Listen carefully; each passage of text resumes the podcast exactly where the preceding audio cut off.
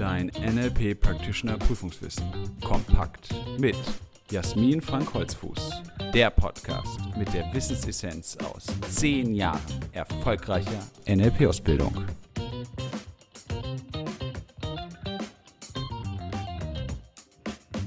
Herzlich willkommen zu einer weiteren Folge unseres NLP-Podcasts. Schön, dass du dabei bist. Ich erläutere dir hier das, was im allerletzten Kapitel unseres Buches, das NLP Practitioner Prüfungswissen kompakt vorgestellt wird, nämlich alle für die Practitioner-Prüfung relevanten Akronyme im NLP. Los geht es mit dem Akronym NLP. N steht für Neuro, also die Abläufe in deinem Gehirn, deine Wahrnehmung. L steht für Linguistik, deine innere und äußere Sprache und P steht für das Programmieren, also die inneren Prozesse, insbesondere die, die bislang noch unbewusst abgelaufen sind und dafür, dass du die Möglichkeit hast, alles, was bis jetzt als Prozess in dein Leben hineingegeben wurde, auch eben wieder verändern zu können. Das nächste Akronym ist Bagel. Bagel ist nicht nur ein leckeres Gebäck, sondern Bagel unterstützt dich darin, deine Fähigkeiten im Kalibrieren zu stärken. Das heißt, Bagel ist kein Format, sondern es gibt dir einen Überblick, auf was du dich kalibrieren kannst, so dass du eben eine Auswahl wahrnehmbarer Signale hast, die du in dein Pacing dann einfließen lassen kannst. Außerdem kannst du es auch für das Modellieren benutzen. Dafür wurde es von Robert Dills auch ursprünglich entwickelt. Das B im Bagel steht für Body Posture, also für die Körperhaltung. Die ist kalibrierbar und kannst du auch gut pacen. Dann A für die Accessing Cues, Zugangshinweise, also kleinste zusätzliche Hinweise, die du kalibrieren kannst. Zum Beispiel eine Verfärbung der Haut, jemand wird blass oder bekommt hektische rote Flecken, die du aber nicht zwingend auch pacen kannst, denn das dürfte im Einzelfall schwierig werden. Aber durch das Kalibrieren der Accessing Cues kannst du gut feststellen, hier verändert sich gerade etwas. Das G im Bagel steht für Gesture, also die Gesten, die du wieder sowohl kalibrieren als auch pacen kannst. Das E für die Eye Movements, die Augenbewegungen. Auch hier geht es wieder um das Kalibrieren, um das Wahrnehmen. Da geht es nicht darum, sie dann nachher auch zu spiegeln, sondern über die Augenzugangshinweise Hinweise darauf zu bekommen, wie die Denkabläufe gerade bei deinem Gegenüber sind.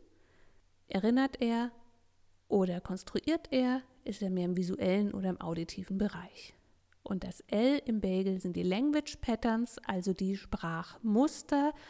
Was kannst du an den Sprachmustern erkennen? Zum Beispiel die Repräsentationssysteme. Und das kannst du natürlich sehr gut pacen, indem du bestimmte Schlüsselworte paraphrasierst oder in das entsprechende Repräsentationssystem auch mit deiner Aussprache hineingehst und damit einen guten Rapport erzeugen kannst. Bagel, also B Body Posture, A Accessing Cues, G Gesture, E Eye Movements und L Language Patterns. Dann haben wir das Akronym WAKOK. Und WAKOK steht im NLP für die fünf Sinne, mit denen du die Welt wahrnimmst, also die Repräsentationssysteme.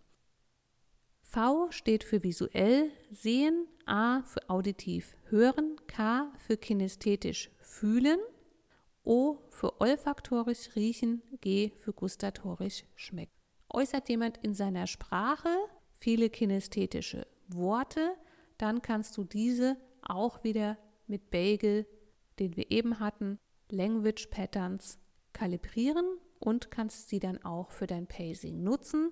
Und das kann eben sein, dass es kinästhetische Worte sind wie ich mache das, wir packen das an, ich fühle mich, das fühlt sich nicht gut an, da habe ich ein schlechtes Gefühl dabei. Die Repräsentationssysteme kannst du also sehr gut über die Sprache kalibrieren, aber zum Beispiel auch über die Augenzugangshinweise und geben dir einen guten Hinweis darauf, wie du in Rapport kommen kannst. Tiger ist ein Akronym, das du beim Ankern verwendest. Es setzt sich aus den fünf Kriterien für erfolgreiches Ankern zusammen und der Tiger sollte bei allen Ankerprozessen möglichst vollständig und akkurat zum Einsatz kommen. Das T steht für Timing, also der ideale Zeitpunkt des Ankersetzens, E für die Intensität, also die größtmögliche Stärke des Gefühls, das geankert werden soll, G für die Genauigkeit, die konkrete Platzierung des Ankers, insbesondere kinästhetischen Ankers, E für die Einzigartigkeit, also ein unverwechselbarer, noch unbenutzter Ankerplatz und R für die Reinheit des Gefühls, damit keine Mischgefühle aufkommen. Der Tiger also zum Anwenden, zum optimalen Einsetzen von Ankern. Das Akronym TOTE ist aus dem Bereich der Strategien und bezeichnet die grundlegende Struktur jedweder Strategie. T steht für Test, O für Operate, das zweite T auch für Test und E für Exit. Damit ist gemeint, mit dem ersten Test gibt es ein Ist-Soll-Abgleich. Und dann beginnt eine Schleife aus Operate und Test. Es passiert etwas, die resultierende Handlung nach dem Abgleich und dann wieder ein Ist-Soll-Abgleich. Und das geht dann immer weiter, bis es bei Zielerreichung zum Ausstieg kommt, also zum Exit. Tote die grundlegende Struktur von Strategien. Auch zum Thema Strategien gehört Role. Und hier geht es darum, wie kannst du eine Strategie gut herausarbeiten? Wie äußert sich das strategische Verhalten? R steht für das Repräsentationssystem. In welchem Repräsentationssystem äußert sich die jeweilige Sequenz der Strategie? O ist die Orientierung, zum Beispiel intern oder extern. L ist der Link, also die Verbindung zwischen den einzelnen Strategieschritten.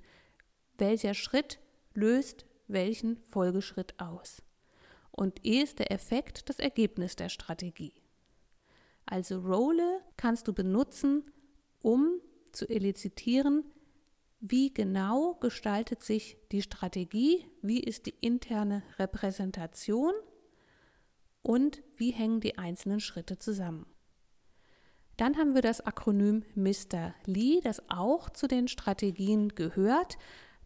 Dieses Akronym stammt aus unserem Institut und fasst zusammen, welche Grundtypen von Strategien es gibt, nämlich M Motivationsstrategie, R Realitätsstrategie, L die Lernstrategie, E die Erinnerungsstrategie und das zweite E für die Entscheidungsstrategie. Im Übrigen ist der Nachname von Mr. Lee, also Lee, auch ein Hinweis darauf, wie sich eine gute Strategie und die Umsetzung derselben anfühlen sollte. Leicht, effizient und elegant. Und das letzte Akronym, das ich dir jetzt noch vorstellen möchte, heißt PSEM. Dieses Akronym bildet die Wohlgeformtheitskriterien von Zielen. Das heißt, wenn du PSEM möglichst intensiv durcharbeitest und möglichst gut einhältst, ist die Wahrscheinlichkeit, dass du dein Ziel erreichst, ausgesprochen hoch. Wie sollte ein Ziel idealerweise formuliert sein? P wie positiv, also keine Negation und kein Vergleich. S sinnesspezifisch, das heißt, du solltest dein Ziel mit allen Sinnen vorab erleben können und es sollte auch überprüfbar, also kontextualisiert sein. Wann und wo genau willst du dein Ziel erreicht haben? Und mit Zielerreichung sind wir schon beim nächsten S, die Selbsterreichbarkeit. Du kannst es umsetzen. Du hast entweder direkte Fähigkeiten dazu oder du hast die Mittel, dir diese Fähigkeiten einzukaufen, aber es ist unabhängig von anderen Personen. Du schaffst es, dieses Ziel selbst zu erreichen. Ö steht für ökologisch. Wie passt das Ziel zu deinem gesamten Leben, zu deinem gesamten Kontext, in dem du dich bewegst? Und auch zu deiner inneren Gestaltung. Sind alle deine inneren Anteile einverstanden und ja, zufrieden damit, wenn du dieses Ziel erreichst? Und M ist motivierend. Und das bedeutet ganz besonders, dass es nicht zu große und nicht zu kleine Schritte sind, die das Ziel ausmacht. Also es sollte so groß sein, dass es auch eine schöne, angenehme Herausforderung ist, dass es auch was zu tun gibt, dieses Ziel zu erreichen, dass du überhaupt loslegen willst. Aber es sollte auch nicht so groß sein, dass du von vornherein das Gefühl hast, es gar nicht schaffen zu können. PSÖM also die Wohlgeformtheitskriterien von Zielen positiv, sinnesspezifisch, selbsterreichbar, ökologisch und motivierend. Das Akronym BAGEL, das dich beim Kalibrieren unterstützt, B Body Posture, die Körperhaltung, A Accessing Cues, die Zugangshinweise, G Gesture, die Gesten, E Eye Movements, die Augenbewegungen und L Language Patterns, die Sprachmuster. Es folgt das Akronym WAKOK, V visuell sehen, A auditiv hören, K kinästhetisch fühlen, O olfaktorisch riechen und G gustatorisch schmecken. WAKOK gibt dir einen Überblick über die Repräsentationssysteme. Dann haben wir den Tiger, der gefährliche Tiger vom Ankern. T für Timing, der ideale Zeitpunkt des Ankersetzens. I Intensität, die größtmögliche Stärke des Gefühls. G die Genauigkeit, also die konkrete Platzierung des Ankers. E die Einzigartigkeit, also ein unverwechselbarer, noch unbenutzter Ankerplatz. R die Reinheit, also die Reinheit des Gefühls. Und damit hast du die Kriterien, die erfüllt sein sollten, damit du einen guten Anker setzen kannst, der möglichst wirkungsvoll ist. Ein weiteres Akronym ist TOTE, das ist die Grundstruktur jeder Strategie. Test, also ein Soll-Ist-Abgleich.